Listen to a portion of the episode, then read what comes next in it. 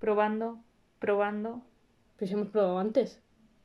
¿Cómo que hemos probado antes? Si hemos pr- probado antes el sonido. ¿Laura qué hace? Puede contener. Frutos secos. Hola a todos, ¿cuánto tiempo ha pasado? Ha sido mucho tiempo sin vernos. Bueno, realmente no tenemos controlado cuánto tiempo ha pasado ni cuánto grabamos, pero bueno, hay que mejorarlo. Engáñate a ti misma, Sara, porque No pasa nada. Bueno, hoy es un día especial. ¿Por qué es un día especial, Laura? hoy es un día muy especial porque volvemos a tener un invitado en este humilde podcast. No tenemos para efectos especiales, los hacemos nosotras mismas. Bueno, con nosotros tenemos a Sergi, que bueno, preséntate un poco. Bueno, pues yo me llamo Sergi, como bien has dicho. Y nada, tengo 18 años, estoy estudiando periodismo, estoy en primero de carrera, soy piscis, no sé. Y es curioso porque según un estudio del FBI, los piscis son de los signos menos agresivos y menos violentos del zodíaco. Vaya. Cosa, me sirve mucho para introducir. Y eso lo justifica la Universidad de Murcia. De mis corazones, de mis cojones, porque No, pero me hizo mucha gracia imaginar a un agente del FBI buscando por ahí pensando esto es un asunto de seguridad nacional. Vamos a meter a todos los, es- vamos a meter a todos los capricornios en la cárcel, sí, sí. Esperanza Gracia como- rezando. Hago paréntesis, el tipo que pone artículo de periodismo para sin sin arte, en plan de las mujeres más sexy según la ciencia. Esta es la más buena. La ciencia lo avala, o sea. Bueno, Bueno, tal como Sergi ha introducido, el tema de hoy, como siempre, no nos andamos con migajas, es la violencia. Un tema otra vez amplio, siempre decimos que vamos a reducirlo a algo pequeño, pero la violencia. Entonces, vosotros Mm. chicos, chicas, ¿qué, qué entendemos nosotros por violencia? empieza aquí el invitado. Hombre, pero no le tires todo a él el primer día. Em, pues la violencia es, es una acción que viene desde una desigualdad, ¿no? ya sea por dos personas o grupos, en las que se, se ejerce un, un abuso de poder, ya puede ser violencia física, verbal, psicológica. Eh, yo creo que la raíz está en que existe cuando hay desigualdades entre el quien ejerce y quien la, y quien la recibe, y no es un concepto como muy estático, sino que se puede variar a lo largo de, de la historia. Luego matizaremos más, pero que a lo mejor aquí una cosa es violencia y en otros lados no lo es. Hay que ver, entender como todo el contexto Para saber lo que es violencia, pero sobre todo es eso, ¿no? Cuando hay un abuso de, de poder entre dos grupos o personas o, o más. ¿Sergio? Sí, bueno, es, es eso, sobre todo remarcar eso de que la violencia es, es un tema pues, pues social. En cada sociedad se interpreta de una forma distinta, incluso en cada momento histórico. Yo lo, lo alejaría un poquito de- del tema de la- lo que sería la agresión, la agresividad. Creo que quizás sería algo más, más biológico, algo que nos nace a nosotros como humanos pues, para defendernos o para emplearlo. La violencia creo que es algo más, pues más social, más que se aprende es más un problema que no una, un exceso de esta, de esta agresividad. Se me dice mucho en antropología, ¿no? Que hay cosas que sí que son como instintos básicos humanos, por ejemplo, el, el comer, el alimentarse, el encontrar refugio, pero la forma como damos respuesta a esa necesidad sí que es cultural. Mm. Es que como tú te construyas la casa, pues depende de tu contexto, la forma como te alimentes, pues también. Yo creo que también la violencia también, pues quizás responde un poco a eso, ¿no? Sí que puede tener esa raíz, como decías tú, de agresión, ¿no? De, pues, de defenderte ante una hostilidad de fuera, pero la forma en cómo se interpreta ya depende más de la propia cultura, de la propia sociedad. Es como, por ejemplo, en clase hablamos de esto y pusimos el ejemplo de, ¿y un combate de boxeo sería violento? Yo también pienso, en- para añadir, que aparte de que la violencia social, también tiene un componente personal. Hmm. porque cada uno percibe la violencia de, de- de una manera muy distinta según lo que ha vivido, obviamente socialmente hablando, ¿no? Porque, no sé, habrá gente que con combate de boxeo le resulte violento porque le violenta a esa persona y habrá gente que no le resulte violento, que diga, es un deporte, no están Sí, compitiendo, punto. Y gente que hace violento también el fútbol, otras cosas, es decir, o el Mm. golf El golf, ojo, cuidado, ¿eh? con el palo. Con el palo... Pero yo creo que yo creo que es un poco eso, ¿no? El, el cómo, cómo se interpreta eh, socialmente. También lo que decíamos a nivel histórico, por ejemplo, antes como está legitimizado que el, el profesor agrida a los alumnos. Realmente no se consideraba eh, violencia, era como lo que tenía que ser, o que un hombre pega a una mujer. Ahora sí que ya es- se considera violencia, ¿no? O que un profesor agreda a un alumno. Pero antes era como, pues, lo tiene que pasar. El niño se porta mal, pues hay que pegarle. Entonces, a medida que pasa el tiempo, se va como reinterpretando y hay, cosas que van a ser violencia y otras que no. El tema también con los animales. Mm. Ahora todo el mundo está súper concienciado y, y se agradece, ¿no? Con el tema de, de los toros o de, o de cualquier otro animal, ¿no? Todo el mundo quiere cosas cruelty free, no sé qué. Y antes esto no pasaba, estaban igual los animales. Pero es una cosa, yo creo que... estamos. Bueno, sigue habiendo casos, pero también matizar esto de que se habla mucho de, de violencia en general, pero también entendemos, ¿no? En, en qué contexto histórico, social, de espacio y etcétera.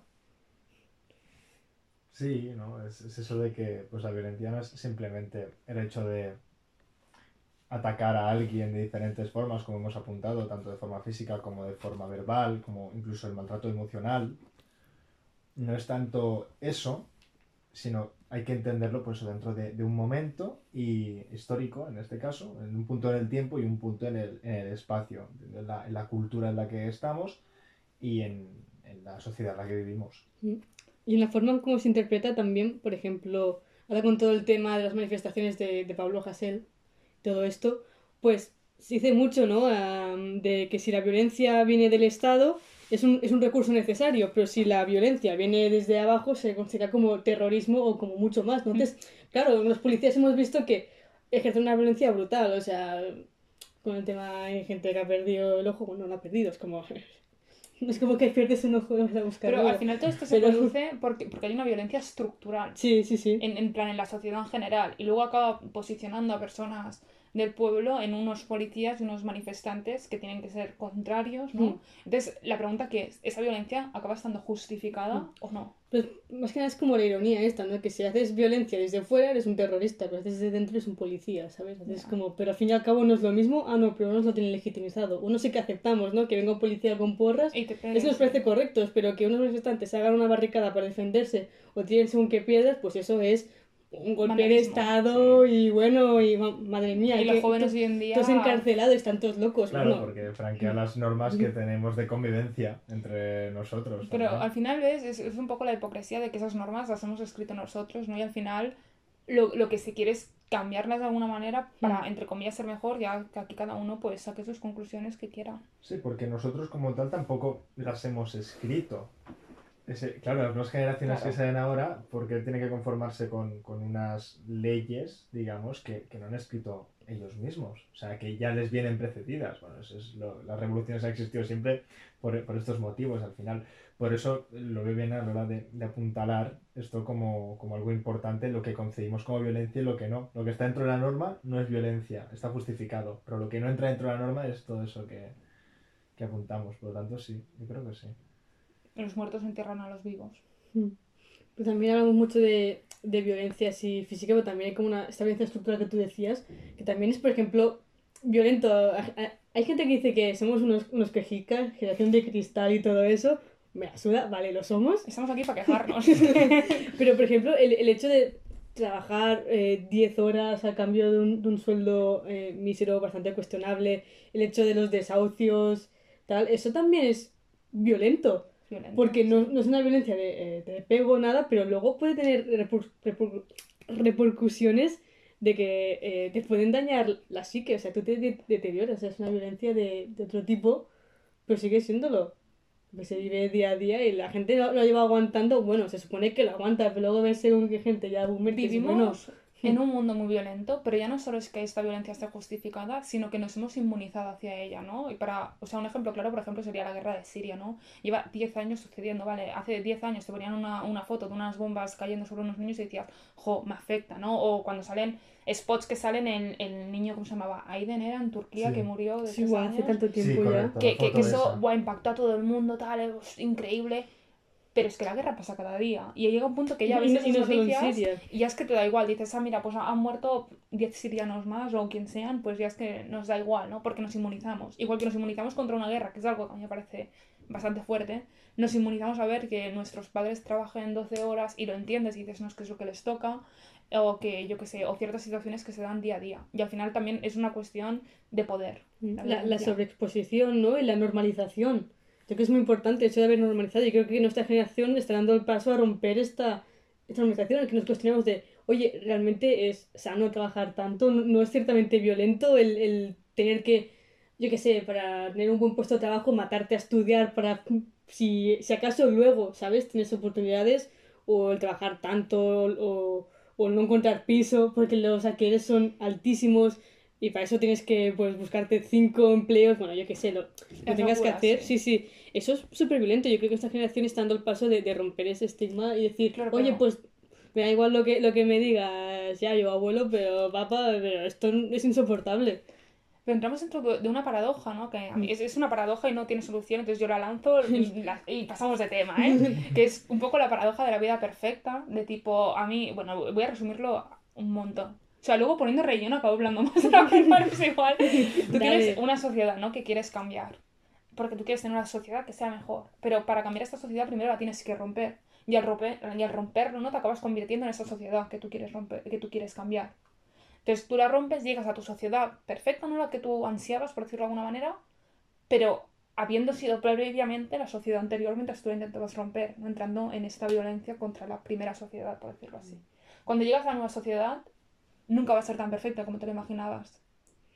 ¿Qué Porque es la perfección? Claro, no, no vamos a entrar por ahí. Pero porque, porque viene de una utopía. Entonces, es como un poco una paradoja, ¿no? Vale, queremos cambiar el mundo. ¿De qué manera lo hacemos? ¿No? Yo entiendo que tomando un té, pues las cosas a veces no se solucionan. Pero, ojo, cuidado, ¿no? Quizás haciendo esto nos estamos convirtiendo en aquello que no queremos ser. Pues, pues yo creo que últimamente se resuelven más cosas por la, por la mano violenta que no tomando un té. Yo creo No, que sí, si la sí. gente se, tomara más tés, las cosas irían mejor, la verdad. Sí, me yo creo que nunca, nadie se ha tomado un té en la historia de la humanidad. Todo el mundo, hay guerra, toma un fusil, ¿sabes? Así, siempre ha sido la, la resolución a todo. Pero bueno, eso que decías tú de, de cambiar, yo creo que, no sé, en, en mi opinión, yo creo que el objetivo es como que hagas lo que hagas, como causar el, el mínimo daño posible a, a la gente, ya sea físico o psicológico. O sea, lo que no puede ser es que tengas aquí eh, gente durmiendo en la calle, No, gente sí, que no puede pagar alquiler y, y lo que sea, y gente con un montón de pasta ahí, pues súper acomodados. Pues si hay que cambiar algo, como tú bien decías, vale que no se puede conseguir un, algo perfecto, porque el término de perfección también es súper abstracto, ¿no? Pero en su camino, causar los menos daños posibles y que poco a poco se haga. Si ahora mismo pues sufren 10.000 personas, me invento pues que el día de mañana pues sufran 5.000, ¿sabes? Hombre, pero seguirán sufriendo. Siguen ¿no? sufriendo O sea, porque... eh, esto que acabas de decir quizás se lo Mm. plantea una persona que está acomodada en la sociedad y dice, bueno, ahora sufren unos pocos, antes éramos más los que sufríamos. Hostia, es parillos, ¿eh? Pienso yo. Bueno, es peligroso decir, bueno, si antes sufrían 10.000 y van a sufrir 5.000, esos 5.000 que ya no sufren, mm, ¿de dónde, o sea, me va a afectar a mí de alguna forma? ¿Me va a hacer a mí menos feliz de lo que soy? El individualismo de... Mm. Claro, al final es muy bonito, pero la gente que tiene un poder o que tiene un estatus y que le ha costado o no llegar a ese estatus, lo quiere mantener.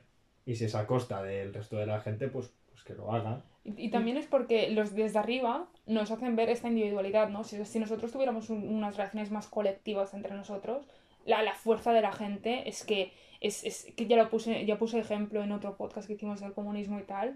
Como- No, que lo- Es que nunca hemos hablado del comunismo. de que cuando dije que, que, que en, la, en el 1917 en Rusia habían 3 millones de aristócratas y solo 17.000 bolcheviques, ¿no? Sí. Y fueron estos 17.000 que bien organizados pudieron ganar, Sí, vale, sí. era este ejemplo, ya está. No era nada comunista como tal. Un podcast del comunismo. no estaría mal, ¿eh? Em, joder, ves, es que ahora me, me distrae. No, No, lo que, lo que decías, lo que decías ¿no? un poco, ¿no? De que está el orden capitalista que, que Sí, influye claro. el, el individualismo, ¿no? Yo creo que se intenta destruir que haya, que haya la colectividad, ¿no? Porque saben que si nos juntamos y creamos un- una idea en común, pues podemos un poco tambalearlo un poco. ¿Qué pasa? Gente, pues los típicos pro, hay progres, digo, los típicos liberales de turno dicen es que ya están con sus ideas súper de tal, con el feminismo, y se, y se bueno, lo tí- lo típico Sí, que sí, dicen y es sí. como, ¿y, y a ti qué te molesta de que la gente tenga una idea, ¿sabes? O que hagan piña. Es que- Si es lo que interesa, lo que interesa es que se haga piña. El pensamiento es peligroso y la colectividad lo es aún más. Hmm. No sé, es que, es que lo escuché de- del Jordi Wild este que lo decía y me dio todo asco. Porque no, no sé qué dijo algo en plan de que, de que le parecía súper mal de, de que la gente se juntara para pensar ideas. O sea, lo dijo, Lo dijo tal cual. no dijo tal cual, eh, hizo, hizo un eufemismo, pero lo, lo que venía a decir era que como le parecía mal de que la, la que la gente pensara en, en colectividad, que cada uno te- debería tener su propio pensamiento propio y dejarse de hostias. Y era como, pero si lo que interesa es que haya cole- pensamiento colectivo, porque si tú piensas por ti mismo, te da igual lo que le pase Claro. al lado. O sea, una cosa es el pensamiento crítico que siempre te... O sea, tú puedes estar en un colectivo Mm. y tú puedes tener un pensamiento crítico hacia ese colectivo porque la crítica siempre tiene que estar. Pero la unión de la gente, las los, los vínculos, Mm. no nos hacen creer que somos únicos, individuales y especiales y luego cuando creces y te das cuenta que no, pues te das cuenta de que las calles de Barcelona acaban siendo pues lo que son hoy en día, ¿no? Un campo de batalla. Y si está justificado o no, pues lo dejamos a, a merced de los pensamientos de nuestros oyentes, pero... Mm. Para algunos será violencia y para otros lo será, pero estará Justificada. Claro. Por ejemplo, lo que decían de que han ido a saquear, que si el Louis Vuitton y que si no sé cuántos, que eso ya es otro tema, ¿no? Que, que que si vandalismo y tal. Pero no, no solo eso, sino yo pienso que en, en- en el mundo de posmodernismo que, que vivimos, que el ángel va a estar contento de que diga esto, ¿no? Posmo, posmo. Pero, pero realmente, por desgracia, todo es justificable. Yo, yo pienso que cualquier violencia la puedes justificar con un buen argumento, porque está tu versión, está mi versión y está la verdad, y la verdad la vamos a obviar, porque Sí. yo voy a ver mi punto de vista, tú el tuyo, y, y Sí, es, sí. es- es triste, es triste. Y claro, ahora que han surgido pues tan- tantas, ide- tantas ideas, tantos movimientos y eso, al fin y al cabo es como que desde tu punto de vista puedes justificar cualquier cosa. O sea, tú lo montas bien y al final es un poder de la retórica el, el, el poder. Sofismo. Sof- Sofismo. Sí, pero no, es, es curioso, a mí, a mí me perturba. No, no- no es momento de abrir aquí el, el terapeuta ni... Pero no me refiero a eso, sino como... Ya me entiendes. Te dejo que te cabes tu propia tumba, Sara. Voy a dejar de, de hablar. ¿Cuál es el siguiente punto, Laura? Hay una explicación biológica para la violencia. Eso debería Me responderlo tú. corresponde a mí. Me he estado, o sea, a ver, cabe decir una cosa, ¿vale? Estoy aquí con dos personas que literalmente llevan apuntes. ¿vale? Entonces, Bueno, yo tam- tampoco nos hacemos muchas rosas porque... no, yo me he leído. Bueno, estaba buscando artículos porque recordaba un experimento que me habían explicado que no he sido capaz de volver a, explicar, a encontrar, así que. Eh, una explicación a la violencia, como bien habéis dicho todo el rato, sí que a la, agresión como tal, sí que está dentro, por decirlo así, del genoma humano, muy entre comillas. Rollo es algo que, que, te nace, igual que comer, igual que el sexo, son impulsos, ¿no? Pero lo que es la violencia, que como habéis dicho es social, se ha estado experimentando muchas veces, sobre todo se ha estado experimentando con lo que se llama eh, el género masculinidad, ¿no? Si está más relacionado con hombres o no, y no se ha demostrado. O sea, todo el mundo que dice, no, es que a mí me, me nace, ¿no? Los celos es algo que llevo intrínseco, no es algo que has aprendido, chaval. Mm, sí que es cierto que se han hecho estudios en prisiones, ¿vale? En los que se ha intentado secuenciar, bueno, esto es un poco así, pero se han intentado secuenciar el genoma y se han encontrado genes que coinciden. Pero claro, si ese estudio no lo haces con un grupo control, es decir, solo lo haces en la prisión y no, no, no lo estudias fuera, es un estudio que pierde la validez, porque estás estudiando un grupo de población muy concreto. Desde aunque haya unas similitudes, no se ha llegado aún a, a nada mm, muy relevante. Sí que es cierto que la, la emoción... Madre mía, ¿eh? esto, quien sea mi carrera, fisiología animal, ¿eh?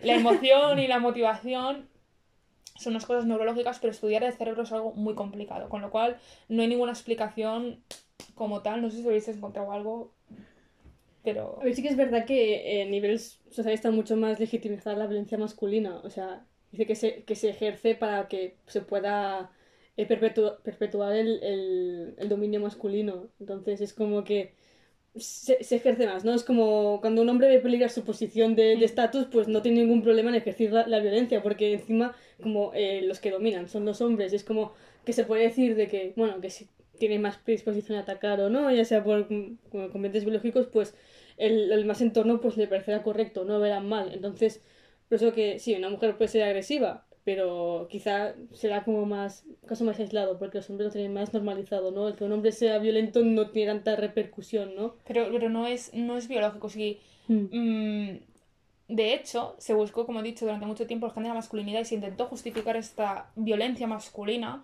desde el punto de vista científico, que como hemos hablado antes, la ciencia ha hecho unas barbaridades en cuanto a la interpretación de los datos muy fuerte, ¿no? Y me voy a seguir informando del tema y espero pues poder traer como más información que no lo puedo hacer hoy en día. Pero justificarlo como tal es una aberración, ¿eh? Porque, por ejemplo, es cierto que en la naturaleza, ¿no? Lo ponen mucho de ejemplo, yo que sé, eh, las cebras, ¿no? Decir algo, cuando se encuentran dos machos, ¿no? Sí que, sí que se pelean entre ellos, o las jirafas, no sé si habéis visto peleas de jirafas, pero son impresionantes. Eh, Y nada más pelando con música de Linkin Park de fondo. seguro, lo iba a decir, digo, seguro que está. Porque son muy territoriales. Sí. ¿Qué pasa? Que cuando, cuando el hombre empieza a ser hombre, por decirlo así, hay dos procesos. Uno es la, la humanización, ¿no? Todos esos procesos evolutivos que nos llevan a quien somos hoy en día. Y la hu- humanización, todo aquello que nos hace humanos porque creamos una cultura. Son dos procesos que muchas veces se interconectan entre ellos y la gente intenta mezclarlos, pero son dos cosas de la mano, pero separaditas, ¿no? Ajá, con distancia de seguridad, ¿no? Sí, sí, sí. a dos metros de distancia, metros. Van juntos, ¿Van- pero. ¿Van juntos? Pero con mascarilla. Sí. Sí, de esto, bueno, de, como para hacer un poco un, un mix, ¿no? Entre el tema social y el tema, Que se nota que es periodista. Sí, sí, sí. sí. el tema biológico, ¿no? Yo solo he encontrado un estudio que hizo una, una doctora Feggy Ostrowski, creo que se llama, que es de, no, es de los, labo- de gente del laboratorio de neuropsicología de la UNAM, de México. Y hicieron como un experimento, experimento social, digámoslo así, con presos de la, una de las prisiones de México y determinaron, o sea, no solamente sus, sus cualidades mentales, o sea, lo hicieron a raíz de sus experiencias traumáticas. Y se dieron cuenta que muchos de los presos más violentos era porque habían tenido eh, grandes episodios de estrés o de abusos, tanto psicológicos como sexuales, etc. Y eso a nivel eh, mental y físicamente les había mm, como cambiado la estructura del cerebro en algunos casos, por ejemplo, la amígdala creo que es, Sí, la amígdala es muy importante para el procesamiento de las emociones y las Exacto. motivaciones. la tenían Sí. un poco más pequeña, más reducida, por lo tanto el miedo que tenían hasta ciertas situaciones Mm. no lo, no lo experimentaban. Por lo tanto era como una liberación hacia esa violencia o esa agresividad extra. Por lo tanto es un poco el estudio este de físicamente es verdad que hay un cambio, pero viene precedido por, por acciones sociales. Yo quiero Mm. decir dos cosas, ¿no? Es cierto que el cerebro tiene una plasticidad que tot just se está, se está estudiando desde hace poco porque... Desde hace poco, ¿eh? Quizás hace poco son 10, 15, 20 años. Es, sí, pero es- es poco a nivel científico, sí, sí. Porque hay muchas cosas que, que se dijeron como tal y luego se han visto que no son así, mejoran las técnicas y va cambiando. Con lo cual la ciencia mola porque evoluciona. Pero luego yo quiero decir una cosa y es... Me parece muy bien, ¿eh? me parece correcto y a tope con México. Pero, pero ojo, cuidado, porque también es un discurso peligroso decir... Yo vuelvo con la palabra justificar, la estoy repitiendo mucho, no, no sé ahora mismo sinónimos, Mm. pero no podemos decirnos que, claro, es que tuvo una infancia traumática y ahora ha matado a alguien. Es que yo no entiendo, ¿no? ¿Tú puedes ir a un juicio y justificar esto así? No, no, ni mucho menos. Claro, pero... Claro, claro que ahora es que se produce este, este ciclo de odio, este, violencia. este ciclo de Claro. violencia, ¿no? Que se ha justificado y no nos digo de es que como, tú, es que como le pegaron de pequeño, pues ahora pega, ¿no? Para eso hay terapia y se puede, Claro. se podía tratar, pero lo que decía era eso, ¿no? De que los que ejercen la No, violencia, sí. pues los que han sufrido, pues eso, es, es un Hombre, ciclo, ¿no? es que es un ciclo, vuelve sí. a empezar. Es por, es por buscar un origen, pero realmente, de hecho, el mismo estudio, esto lo. Hay una TED Talk de esta, esta persona que lo explica muy bien. No es algo eh, que ocurre el 100% de las veces. Es una forma de buscar un origen, pero no es una ciencia exacta. De hecho, muchas de, esta, de estas personas, pues quizá no tantas como las, las que acaban violentándose, pero sí que han no han acabado siendo personas violentas o problemáticas. Y al revés, personas que han tenido pues infancias pues bien cómodas, o sea, Mm. buenas, han acabado todo lo contrario. Por lo tanto, tampoco podemos medir con la misma vara todas las personas y tener como una ciencia exacta de eso. Pero bueno, es una buena forma de empezar a buscar una- un origen. Lo que decíamos antes de que si es más masculino o femenino, yo ahora pensaba, eh, el mundo que la historia universal que tenemos ha estado basada mucho en guerras y tal, eh, y quien dominaba el mundo pues eran los hombres. ¿Qué hubiera pasado si, o sea, es totalmente hipotético, si el dominio hubiese estado en mujeres?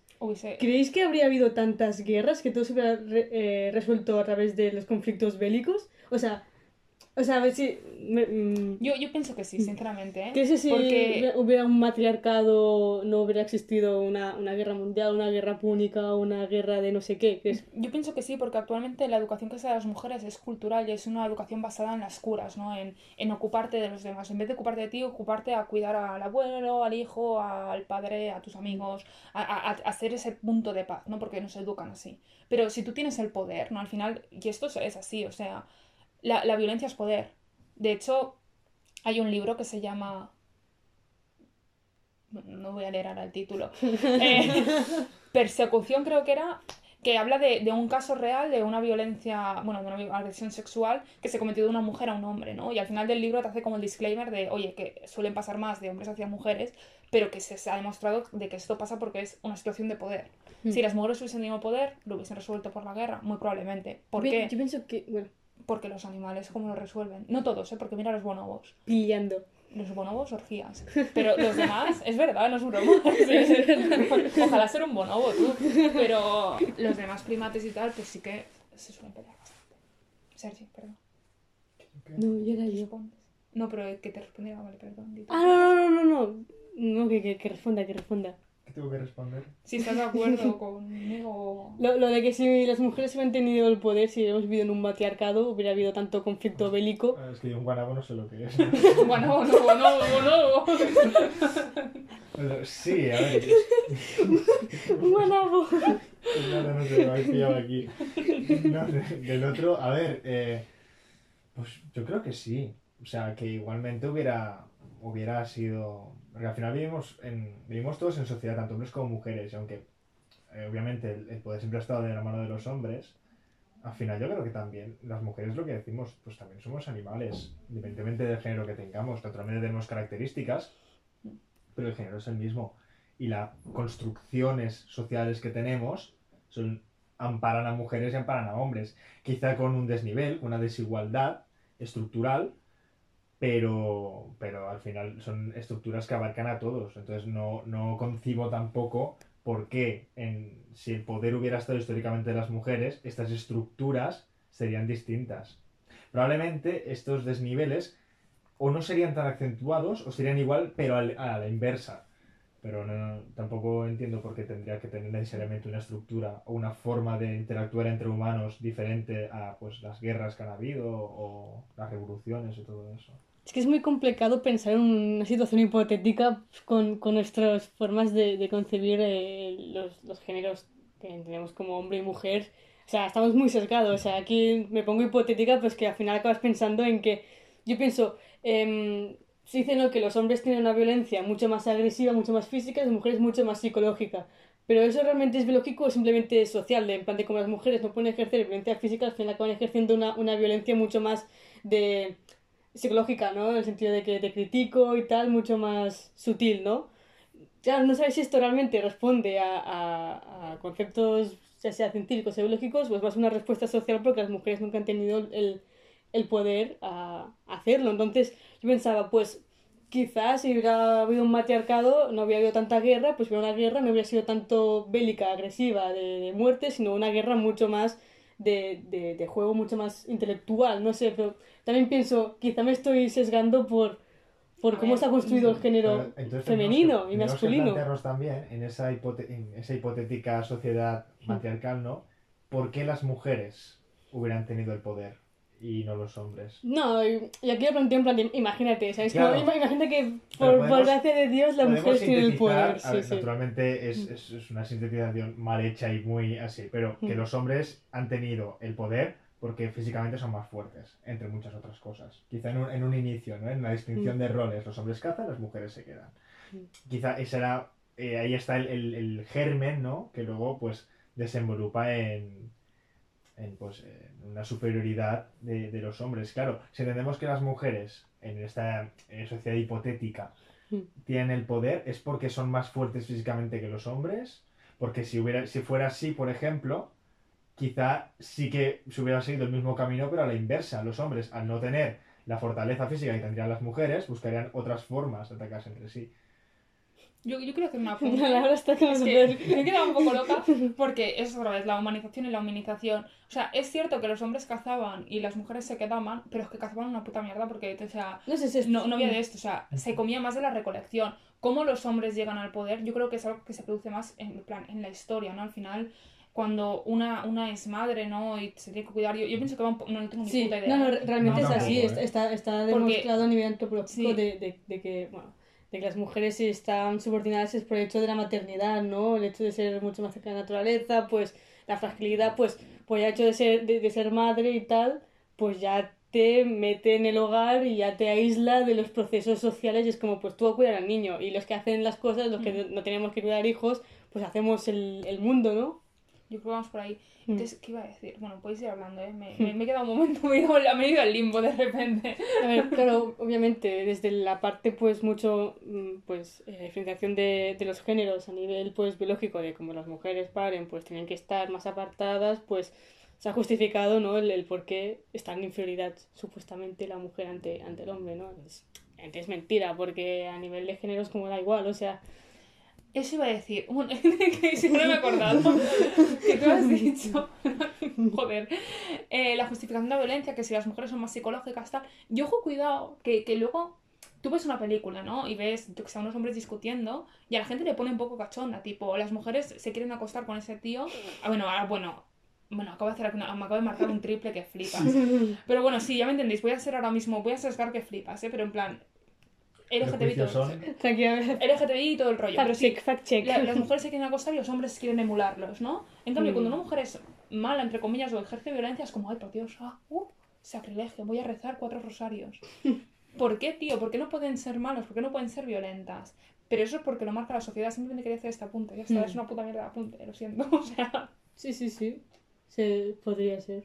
No, no, no, no te lo desmentiré. Tampoco, ojalá tener ej- ejemplos etnográficos para. O sea, ejem- ejemplos de otros lares. para- mira, mira los apuntes. No no nos dieron ejemplos de, de, de tribus en Malasia que tienen un matriarcado, lo lamento mucho, pero... Hombre, no sé, hombre, podemos. ah, No es exactamente así, tampoco tengo mucho conocimiento así, pero en Egipto tenemos el mandato, por ejemplo, de Cleopatra, que fue una mujer que fue la institución más poderosa de Egipto en, Sí, en pero- ese momento. para, para, para liderar actualmente algo, ya, ya no hablo de violencia, ¿eh? ahora mismo voy a hablar de poder. Para liderar algo, los atributos que tienen las mujeres que lideran son, entre muchas comillas, masculinos. Son de los Mm. roles que nosotros asociamos con Sí, masculinos. fíjate a la Merkel. La Merkel es una es, es mujer, pero cumple el estereotipo de hombre. Entonces, cuando, cuando Mm. tú estás en esta situación, y yo parlo también porque me ha pasado, pero de tener una situación de poder, y tú eres una mujer, sabes que eres una mujer, pero tienes atributos, entre comillas, masculinos, entonces denigran tu poder por el hecho de ser mujer, y entonces te llaman, bueno, es que eso es un follón, es, es una paja mental en realidad, que hay que ser muy retorcido ¿eh? para pensar son es que yo flipo a veces. Sí, pero también es un poco eso, que las mujeres que vemos el poder no... O sea, partiendo desde la partida de que hay unos roles masculinos y femeninos, ¿no? Todo que incluye ser femenina, ¿no? Frágil, todo eso, masculino, fuerte y tal, pues las mujeres que están en el poder emulan esta, esta fortaleza, esta frialdad, este y piensas, pero ¿por qué una mujer en el poder no puede ser frágil, no puede, no puede ser eh, social, mostrarse pues con, con dolores, ¿no? hostia, tengo la regla, ¿sabes? Y al revés, ¿por qué no Sí. un hombre en el poder no se puede mostrar? Exacta, exactamente, también lo mismo, que al fin y al cabo son constructos sociales, no, no está en nuestro ADN que las mujeres seamos frágiles y que los hombres sean aquí unos machos ibéricos, o sea, es, es todo social, como se construye el género, pues lo mismo pasa aquí, ¿no? Eh, yo creo que poco a poco iremos avanzando, ¿no? De ver mujeres en situaciones de, de liderazgo que no tengan que imitar ser un hombre, ¿no? O, o también estamos viendo hombres, por ejemplo el caso de Fernando Simón, que no trata de ser un hombre a lo, a lo Trump, ¿sabes? Un, un macho varonil, simplemente se muestra como más, más humilde, no, no tanto... ¿Cómo es la palabra? Em, ¿Prepotente? ¿Autoritario? Autoritario. En plan de, es que el virus es así, es porque lo digo yo, no es que vamos a combatir, no tiene un lenguaje tan bélico, no sé, cuando hablas es como, está ahí el hombre, pues, de chill, ¿no? Un poco más... pues, Con las almendras. pues, Pero también es mucho. Eso sí que yo- yo creo que va asociado al, al tema de, de la seguridad que das en la, en la sociedad, ¿no? O sea, el rol este de, de típico hombre fuerte, eh, varonil, autoritario, Mm. es, es un concepto, ¿no? Es, es, un- es una imagen que a, a la sociedad le puede dar una seguridad, una confianza, ¿no? Por ejemplo, si tú tienes que ir, el- un ejemplo extremo, en guerra contra otro país y tu líder, sea hombre o mujer, ves que su líder, pues, pues frágil, quizá, pues humilde o tal, a lo mejor no te da tanta seguridad como un hombre, una persona que tiene las cosas claras y que sabe lo que tiene que hacer y le tiene que mandar.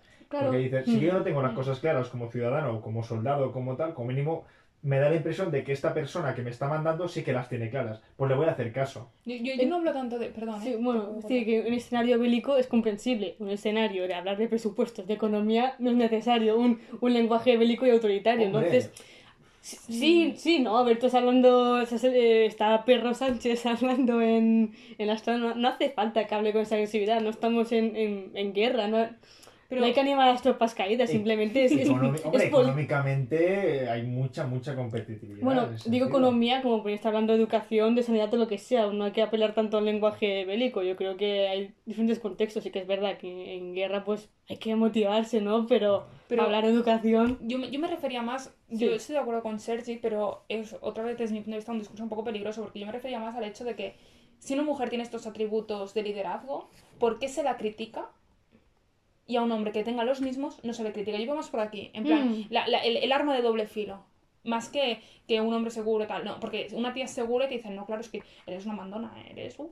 Nos estamos yendo un poco del tema de la violencia, pero bueno. Bueno, estamos hablando de las estructuras de poder, por lo Sí, tanto sí. tiene que ver. vale, es verdad. Yo venga, creo que es un poco el, hecho de, de, desvin- de desprestigiar a la mujer, ¿no? Evitar que llegue sobre todo al poder. Entonces, eh, el heteropatriarcado lo que quiere es mantener su poder de hombres blancos heteros en, en, En todos en lados. todos lados. Entonces, cuando viene una mujer que ven que puede peligrar pues el, su posición, pues harán todo lo posible para que para echarla. Ya sea porque te quedas embarazada, porque es que no vales para esto, es que lo que sea. Cual- cualquier excusa es válida. Entonces es normal que una mujer pues parece que tenga esos, esos atributos que pueden ser buenos, pues, ay, es que es una abandona, es que vaya bruja, es que vaya no sé qué.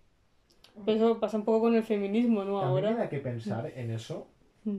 Quizá no. tie- Tiene mucho que ver, pero también quizá me da que pensar el hecho de que si una mujer que llegara a un puesto de poder, que muchas veces quizás se pone el foco en el hecho de que pues el la oligarquía que tiene el poder, que es limitada, trata de evitar que llegue hasta cierto punto para no peligrar su puesto. Mm. Pero también me pregunto si eso no ocurre igual con otro hombre con el cual también quiere llegar al poder, les quiere quitar el poder y también lo denigre.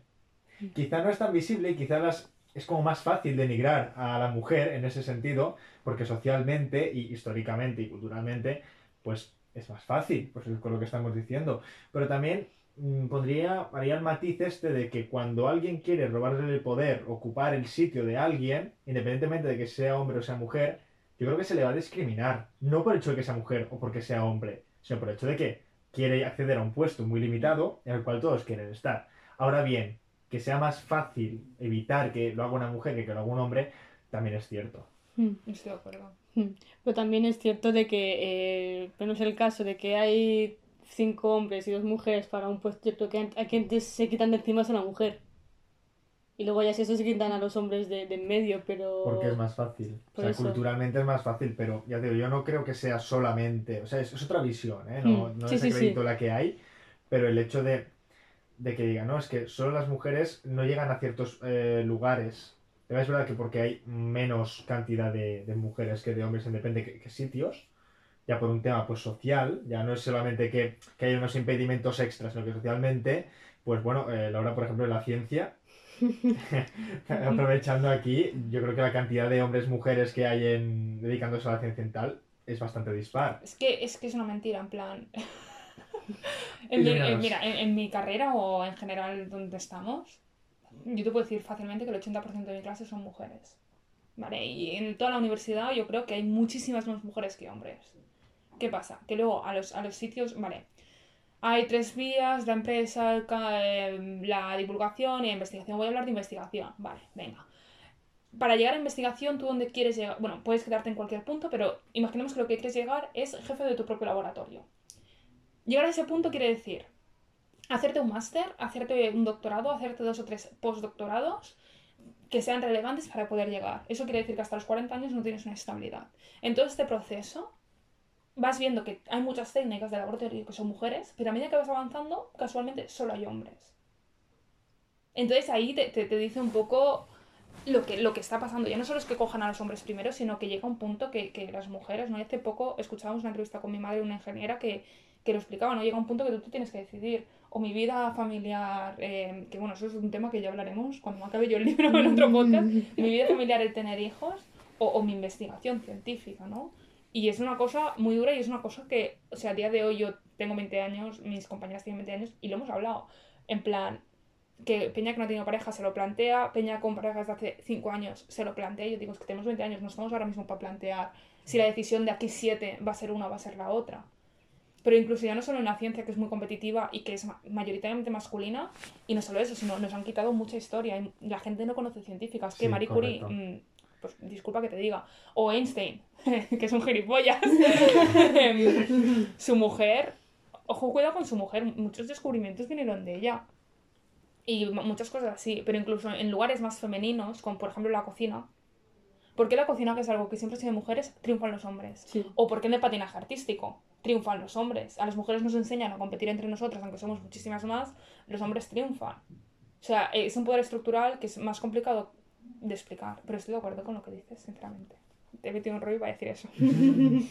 No, pero el dato de, de lo de la ciencia, que como mínimo a nivel educativo, antes de llegar a un mundo laboral completo, hay pues más mujeres que hombres. Es un dato que, que yo creo que, que, al menos yo no lo sabía y es interesante remarcarlo. Y no, y no solo eso, mira, una amiga me explicaba que, que fue a un laboratorio una vez y le dijo, ¡ay, qué guay! Hay un montón de mujeres trabajando, eran todo mujeres, estaba muy contenta con la chica con la que iba. Le dijo, bueno, sí, porque en los puestos de arriba están hombres, todos estos son técnicos que cobran la mitad. Y eso es otra. Ya que los investigadores cobran una mierda, pues sé mujer investigadora, cobra Sí. millones. Yo me, me he levantado hoy y cada día de mi vida diciendo, me apetece comerme los mocos. Ese es mi signo. Bueno, violencia. Todo muy violento. Violencia y poder. Le llamamos así al podcast para justificar. Es para la- justificar la la divagación, idea de- sí. Oye, no, no alarguemos mucho, que hay el toquiño de queda. Toquiño de queda, sí. Porque hacer dos partes de un podcast otra vez. No, no, no. Pues si nos das de merendar otra vez, oye. No, no, pero no más que nada, eh, a por el toque de queda. Que... No, pues aún nos queda un montón. Sara, son las nueve, por Dios, Sara, por Dios. Ya, pero entre que recojo y tal, que, que tengo 10 minutos a mi casa, ¿eh? Sara, que, que, que vale, sí, pero que son las nueve, amiga. Pero que yo me empano con todo, o sea... Vale, qué problema. Creo que lo hemos hablado todo. Creo que hemos hecho tres puntos de los siete que hay apuntados. Nos hemos metido como, creo que hemos metido otros 6 puntos cuando son los primeros 5 minutos y nos hemos quedado más de anchos. Sí, yo, yo pu- potser los dos últimos sí que los hablaría en plan, ¿cómo ha cambiado el concepto de violencia? ¿Cómo, cómo creéis que va a evolucionar la violencia? No está, esto es... Yo creo que la violencia cada vez, eh, la gente se está dando cuenta de, de cómo funciona, ¿no? Y cada vez es más sutil. Más O sea, sutil. Más sutil. Ah, vale, O sea, que es más sutil. No, no, no, claro, es, es más, es más útil que te peguen. O sea, en el sentido de que ya no hace falta que, que te apunten con una pistola para que trabajes o, o que te den latigazos en el cole para, porque te has portado mal. O sea, simplemente con que el profesor te humille en público delante de la clase o con que te pongan una nota de incidencia o cualquier cosa en el trabajo o te humillen, lo que sea, ya eso es violencia de forma que evoluciona en el sentido de que decíamos un poco recuperando el principio, hace falta una violencia física, es mucho más psicológica, pero al final cumple el mismo objetivo. Antes el profesor te pegaba con regla, ahora tú miras ante la clase, en plan de que no sabes sumar, ¿qué te cuesta? Y al final el efecto era un poco el mismo, ¿no? Al fin y al cabo también te está haciendo sentir mal, está eh, intimidando desde su posición de poder jerárquica. Y leía un post que decía, me hizo mucha gracia, en plan de cómo vamos a eliminar el bullying de las clases si los profesores también ejercen cierto bullying a los, a los alumnos. A mí me ha pasado de Sí. tener algún profesor de que me ha humillado en público porque a lo mejor estaba más, más pez y me costaba un- hacer alguna cosa y lo primero que hacen, ¿qué te cuesta? ¿Qué no sabes? Es que eres tonta. Y ¿tú te crees que así... mm, Falta mucha sí. educación también al profesorado, sin lugar a dudas. Pero lo que decir es que él está en una posición de poder. Él es el profesor, es el adulto. La, la escuela jerárquica es el que, el que manda. ¿Qué hace humillando a un chaval de primero de la ESO con 12 años, ¿sabes? No sé. o lo que sea. Entonces, es lo que decir, ¿no? De que cada vez se convierte en, en más sutil. La violencia es mucho más psicológica, mucho más... ¡pium! ¿Sabes? No, no, no hace falta que te apunte con una pistola, ¿sabes? Sí, Entonces, pues yo voy a dar una, una visión que yo creo que va a ir a más. Es- yo, iba a ir- yo iba a decir lo mismo que yo. O sea, o sea, quiero decir que, que, que va más, pero no será tan... O sea, será más sutil, ¿sabes? Depende, porque ente- Mm. entendido como ahora sí, será Mm. más sutil. Pero cuando de aquí a no sé cuánto tiempo otras personas vuelvan a hacer un podcast sobre violencia en un futuro y hablen de este mismo tema, Nuestros hijos de aquí 20 años. sí, y tal, entonces para ellos la violencia no será más sutil, será la que es. Para nosotros en un futuro, sí que, o sea, yo creo que habrá más violencia por eso, porque más cosas serán violentas. Yo hay una frase que está muy dirigida al deporte, que me dijo una vez un entrenador que tuve, pero que está, yo creo que lo, lo encapsela todo muy bien, que es, em, ¿cómo era? eh, el rugby es un deporte de brutos jugado por caballeros y el fútbol es un deporte de caballeros jugado por brutos. ¿Por qué? Porque en el rugby se vale todo. Bueno, naturalmente, pues con esto, pero puedes placar, puedes agarrar, puedes tal. En el fútbol, cualquier cosa de esas es falta. Está penado. Pues es, yo creo que haciendo el símil, Ojo, que hago un trabajo de campo sobre el rugby, estoy formada, ¿eh? Apunta, apunta. y tal, y, y siguiendo esa, esa teoría y haciendo un símil con la realidad, poco a poco, cada, cosas que nos parecen ahora mismo normales, que quizá nos parecen un poco de mal gusto, pero tampoco hasta llegar al, al extremo de decir violencia, en un par de años va a ser algo innombrable, va a ser algo inimaginable. Por lo tanto, yo creo Sí, que sí. de aquí a un futuro la violencia va a ir en aumento, principalmente porque vamos a tener más conciencia y vamos a etiquetar más cosas como violentas que no las que tenemos Sí, actualmente. sí, sí. Yo, yo quiero decir dos cosas. Yo pienso, iba a decir, es que justo iba a decir lo mismo que tú decías, que en un futuro íbamos a tener un futuro más violento, también porque se magnifica. Es decir, yo ahora le meto un cate, yo que sé, al Sergi, lo grabas con el móvil, lo subes, y ya, ya no solo que nosotros tres, do- Nos nosotros dos, famosos. nos estamos metiendo con el Sergi, sino que puedes tener a un montón de trolls por internet metiéndose con una persona, con lo cual las redes sociales o, o el mundo sobreexpuesto en el que vi- vivimos acaba magnificando esta violencia. Y lo otro que iba a decir, joder, ¿cómo estamos hoy, amiga? Em, hostia puta. Que se magnifica que va a haber más violencia y que ojo cuidado también con esto que dices, porque es cierto que, a ver, yo estoy en contra de la violencia y más que, que todo el mundo que me conoce lo sabe, soy súper hippie. Pero que ojo cuidado que también con hacer como un mundo de, de nubes de algodón, ¿no? Que el mundo es el que es. O sea, yo pienso que está muy bien querer un futuro más justo, tal. No creo que se vayan a acabar las guerras. De hecho, yo, yo estoy esperando a que, si en estas manifestaciones que están habiendo estos días, que son legítimas, alguien la palma, espero que no, y toco madera, y siempre que lo digo toco madera, porque no, se puede liar muy fuerte, porque estamos, o sea, hay una chispa. En, en España y en el mundo hay una chispa. Solo falta está que ahí, prenda es- bien para que sí, haya un incendio, ¿sabes? se está preparando todo, ¿eh? Y, y se nota la tensión. Se nota la tensión en el ambiente, De- está todo muy, muy La, tensado. la gente no, no quiere desear el mal, pero es lo que dices tú, ¿no? De que a la que pase algo grave, Sí, sí. ¡pum! O sea, la gente está esperando a, a que... a tener una justificación, para poder hacerlo, sí, sí, sí. Y, y- y será más, menos legítimo y bueno, y opiniones dispares, ¿no? Pero ojo, cuidado también con querer un mundo tan blanco, con nubes de algodón, porque sufrimiento, por desgracia, siempre va a haber.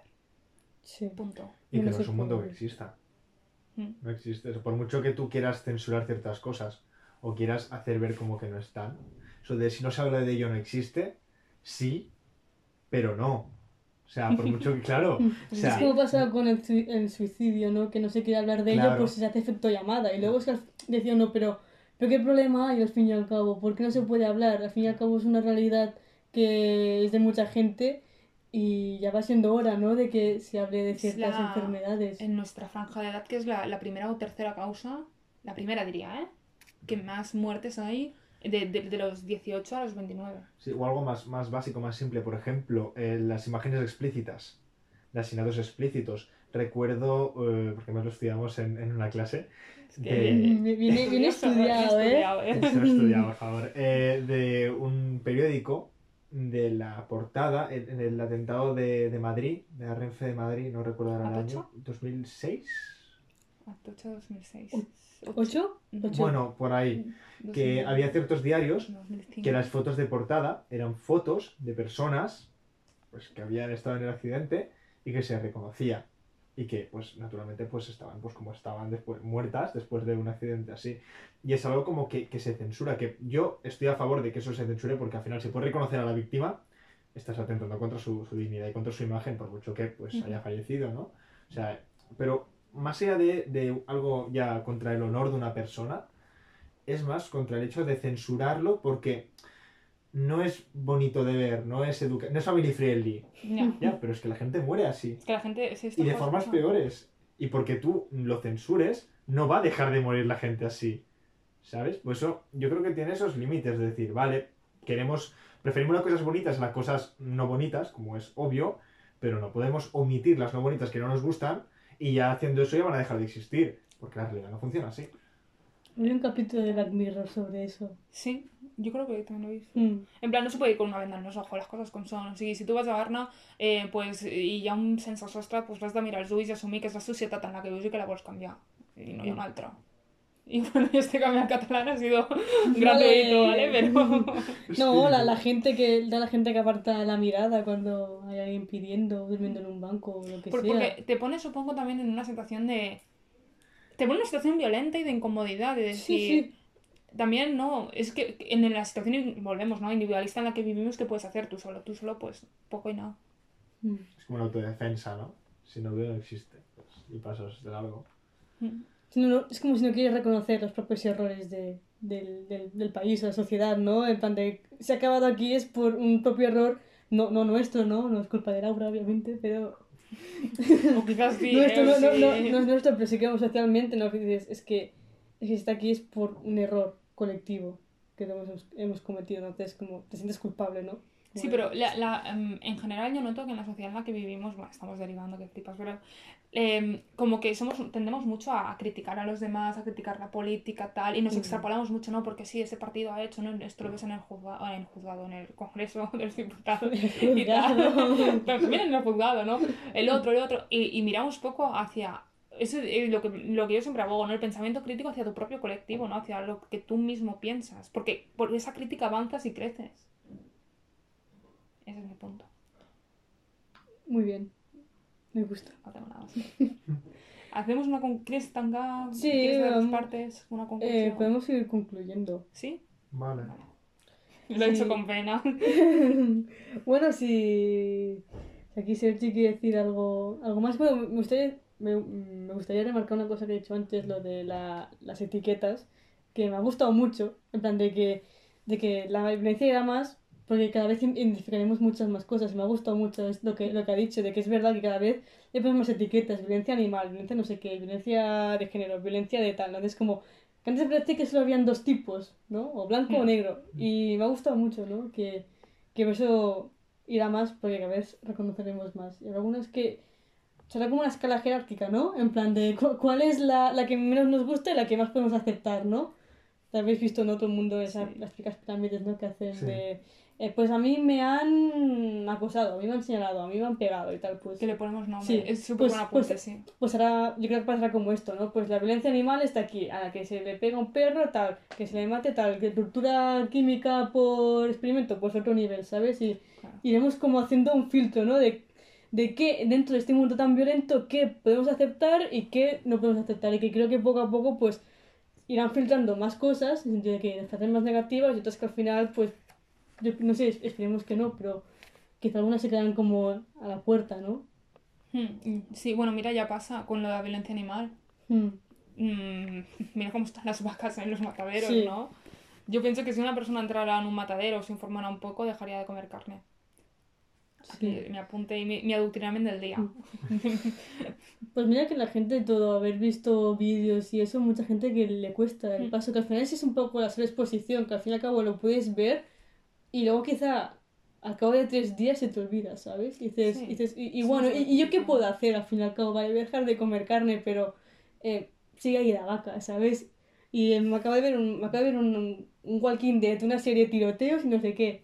Con toda la violencia que he visto ya, lo de la vaca se queda... Te inmunizas, es que...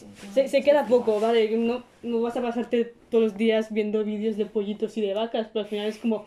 Que yo también lo he hecho, o sea, yo no soy vegetariana ni nada, pero yo también he visto los vídeos de las vacas mataderos, me ha dado pena, he estado mis temporadas sin comer carne, pero al final como dices, pues ya se me ha pasado, ¿no? La, la penuria. Bueno, yo, yo pienso que... Bueno, es que esto para inmunizo. otro podcast, me cae Sí, en la sí, boca. sí. Me cae en la boca. Mm. A veces más vale la pena. Vale, ¿cómo, cómo- cómo- qué- cuatro ideas, Sara? Ah, yo. Sí, te tiro a ti igual, Sergio. Es claro, eres tú. Ay, pero los apuntes yo, no yo tampoco. no tengo nada, eh. Sergio tampoco. ¿Qué, ¿Qué apuntes? ¿Qué dices? No tengo nada. Um, M'ha Bueno, cuatro pues que, que hay más de un tipo de violencia, yo pienso que es, que es el primero. Que la violencia no tiene género y que es una cuestión de poder y de estructura social. Por lo Bueno, tanto, sí que eh. tiene género por ello. Vale, sí. Discúlpenme. A nivel biológico no tiene género. ¿Os parece No correcto? quedado- ha quedado un poco de box esto, en plan de, realmente no tiene género. Ahora me queda un poco de... de- No, no, no, de- no. Intrafamiliar. Sí, sí. Joder, no me refería a violencia de género. Me he quedado en shock porque digo, ¿qué momento Laura? Es que a veces no proceso bien, ¿eh? Vale, vale, no, no. Pero yo creo que no, los oyentes Es han que no, no, entendido no. lo que quería decir. Es que ya casi una hora no quede abrir ya aquí el, el palo de si la violencia tiene género o no, La porque... de Pandora aquí. La violencia de género, fatal. Que sí, sí que tiene género. Ya, ya otro día justificamos, pero...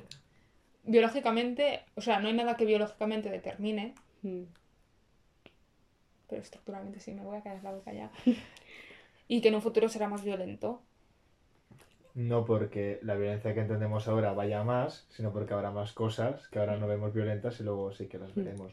Digo, como conclusión, pues lo que intentaríamos sería hilar un poco ¿no? todo lo que hemos llevado. Hemos hablado de muchas cosas. Por eso, no, básicamente juntar los dos conceptos que más hemos trabajado, que es el tema de la violencia y de la estructura social. Que la violencia existe porque nos estructuramos de la forma en la que lo hacemos, necesariamente. Y que si nos estructuráramos de otra forma, o no habría violencia, o no la llamaríamos así, o sería muy diferente a lo que hacemos. Por lo tanto, como hemos llevado mucho el, el debate, bueno, la mesa redonda o el podcast, La- la el podcast, El, el- el triángulo. triángulo lo hemos llevado muy por un tema muy estructural, muy de sociedad, de cómo nos organizamos, pues yo haría la, pues, la unión entre que necesariamente la violencia, que es el tema central, va ligado a esta forma de, de organizarnos como, como sociedad. Y que al final es violencia porque nosotros que creemos que sea violencia, porque le queremos llamar a eso. No se puede salir entonces del círculo de la violencia, ¿no? Es imposible salir del círculo.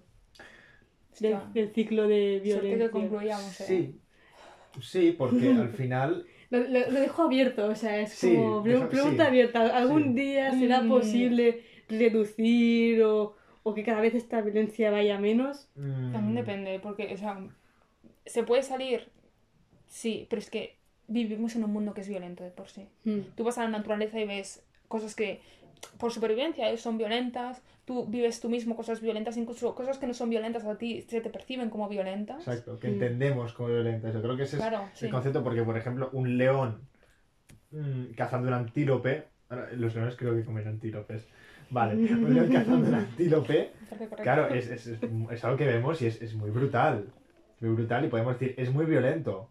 Bueno, es violento porque nosotros decidimos que eso es violento. Porque cualquier persona puede decirte, no es violento, es, es el reino animal, es la naturaleza y no tiene un componente violento porque tampoco lo está haciendo de forma... O sea, la estructura que marca la naturaleza la interpretamos como- lo podemos interpretar como violenta, pero no es violenta porque la naturaleza quiera ser violenta. Es violenta porque nosotros lo decimos que lo Mm. es.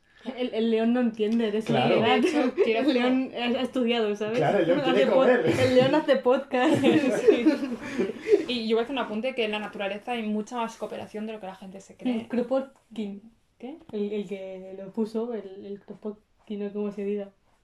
Era el, el, el, antítesis de, de Darwin, ¿no? Darwin decía la supervivencia de las especies. Nombres de científicos, otro, otro, otro campo. No, que- en plan que era el anarquista este, el Darwin decía que sobrevivía el más fuerte y Kropotkin decía que si, si salía la a la- Sí. las especies antes es porque la cooperación, no porque ganaba el más fuerte. Sí, sí, sí, cooperaban.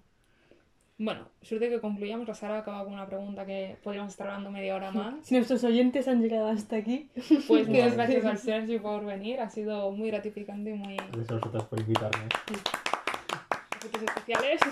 agradecidos. Y yo que nos vemos en el próximo podcast, que quién sabe, ¿no? Será de aquí una semana, de aquí dos, de aquí tres años. 2022. Nunca lo Cuando acabe la pandemia. Sí, los cojones.